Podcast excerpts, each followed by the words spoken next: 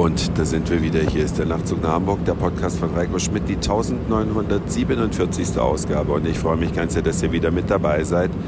Es müsste eigentlich Nachtflug nach Hamburg heißen. Ich bin nämlich in einer Bombardier Dash 8 unterwegs nach Hamburg, gleich dazu mehr. Und es ist noch sehr dunkel draußen. Ich hoffe, ihr hattet alle ein schönes zweites Adventswochenende. Ich oder wir haben ein Adventswochenende verbracht im Baltikum, ohne dass man dafür einen Tag Urlaub einplanen musste, denn der Abflug ab Hamburg war am Freitagabend und wir landen am Montagmorgen um 8.15 Uhr und dann sitzt man um 9 Uhr an seinem Büroschreibtisch und brauchte keinen Tag Urlaub nehmen. Und was macht man an so einem zweiten Adventswochenende? Wenn man nach Tallinn fliegt. Natürlich lässt man die Weihnachtsstimmung, die baltische Weihnachtsstimmung auf sich wirken, stellt dann ganz schnell fest, dass die Weihnachtsmärkte im Norden ein bisschen anders funktionieren. Bei uns sind sie ja doch recht ähnlich, egal in welche Stadt man geht. Dort ist es tatsächlich ganz anders, sehr viel mehr handgemachtes, selbstgestrickte Mützen, Handschuhe, Pullover, Schals, dicke Socken, alles, was man halt in einem kühlen Umfeld gut gebrauchen kann. Und dann gibt es überall diesen ja, berühmten Glühwein, möchte ich ihn nennen. Er heißt Glöck und ist wie unser Glühwein, nur dass er gewürzt wird mit Rosinen und Mandeln. Einfach eine eigene Geschmacksnuance, sehr lecker. Und dann bewegt man sich in einer der für mich aufregendsten Städte in Europa, schaut sich die Sachen an, die man beim letzten Aufenthalt noch nicht gesehen hat und geht abends in ein neu eröffnetes Restaurant, was nicht nur durch seine unglaubliche Speisenqualität beeindruckt und das alles noch schön dekoriert, nein, die sind genauso gut in ihren Bardienstleistungen, die mixen Drinks, dass ja, einem das Wasser im Mund zusammenläuft und das doch zu annehmbaren Preisen. Ich will jetzt nicht sagen, dass es günstig ist, aber ich sag mal, für das Geld bekommt man in Hamburg beispielsweise weniger. Und wenn man dann bedenkt, dass man ein Wochenende im Baltikum verbringen kann, ohne dass man einen Tag Urlaub Montag oder Freitag investieren muss, ja, was hält euch da noch? Zumindest wenn ihr in einer Stadt wohnt, die gut angebunden ist, kann man das durchaus mal machen. Und dann nutzt man den zweiten Tag vielleicht, um nach Finnland rüber zu setzen mit der Fähre, die zwei Stunden fährt, ein tolles Frühstück bietet und dann geht es direkt los im Laufschritt. Sind wir gestern am zweiten Advent zur Felsenkirche. Ich habe ja über die Felsenkirche in einem der vergangenen Podcasts berichtet, als ich im Oktober in Helsinki war. Und die Felsenkirche, die hat ja ein elektronisches Geläut, sehr revolutionär übrigens für das Fertigstellungsjahr 1962. Und das gibt es nur einmal in der Woche zu hören, nämlich sonntags um 10.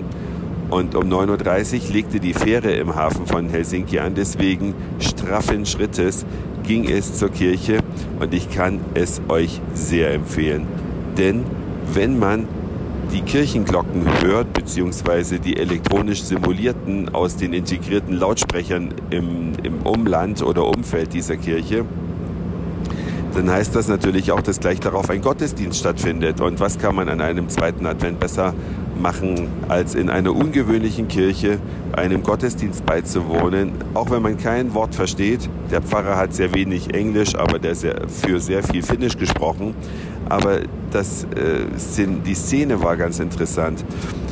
Es gab eine Sängerin, die von der Orgel begleitet gesungen hat, manchmal im Duett mit dem Pfarrer, der scheinbar ein ausgebildeter Sänger war, weil es klang unglaublich gut und bei manchen Liedern hat die Gemeinde eingestimmt. Auch wenn wir ansonsten wenig verstanden haben, die Stelle, wo das Vaterunser gesprochen wird, die erkennt man einfach an der Art, wie gesprochen wird, in diesem Sprechrhythmus. Und dann schaut man sich anschließend in den Kaufhäusern Helsinkis um die noch so richtig althergebracht, dekoriert sind, sehr schöne Atmosphäre und tolle Produkte. Viele Sachen, die man in Deutschland auch gar nicht bekommt, die ein bisschen ungewöhnlicher sind. Und danach wieder auf den schönen Weihnachtsmarkt, wo man dann unter anderem Rentierbratwurst und dieses Glöck trinken kann. Und man kann an wirklich jedem Stand mit Kreditkarte bezahlen. An jedem Stand. Egal wie klein die Beträge sind, immer wird mit Kreditkarte bezahlt. Nein, halt, es gibt eine Ausnahme. Wir haben einen deutschen Stand gefunden auf dem Weihnachtsmarkt. Das war der einzige, der keine Kreditkarten akzeptiert hat. Es zeigt mal wieder, es ist so ein bisschen typisch für Deutschland, die digitale Entwicklung nicht nur im eigenen Land verpasst, die Elektrorevolution beim Auto verpasst, jetzt auch noch den Anschluss bei den Zahlungssystemen am Verpassen, aber vielleicht ist es ja auch ganz trivial und man kann einfach Bargeld besser schwarz einnehmen als mit Kreditkarte. Vielleicht ist das der wahre Grund, warum sich viele Händler gegen Kreditkarten sperren. Denn das alte Argument, dass Kreditkarten viel zu teuer sind, das zählt nicht mehr, seitdem die Preise von der EU gedeckelt sind. Und man muss schon völlig ignorieren, dass Bargeld richtig Kosten verursacht. Man muss es zur Bank hinfahren, häufig dafür bezahlen, dass die Bank das Geld überhaupt nimmt und zählt. Also da gibt es viele, viele Ausreden, die ins Leere greifen. Ja, und jetzt, wenn alles gut geht, in einigen Minuten landen wir in Hamburg und um 9 Uhr sitze ich an meinem Schreibtisch, wünsche euch einen guten Start in die Woche. Das war's für heute. Dankeschön fürs Zuhören, für den Speicherplatz auf euren Geräten. Ich sage Moin, Mahlzeit oder guten Abend, je nachdem, wann ihr mich hier gerade gehört habt. Hoffe, es war einigermaßen erträglich mit den Flugzeuggeräuschen im Hintergrund und dann hören wir uns auf jeden Fall morgen wieder. Euer Reiko.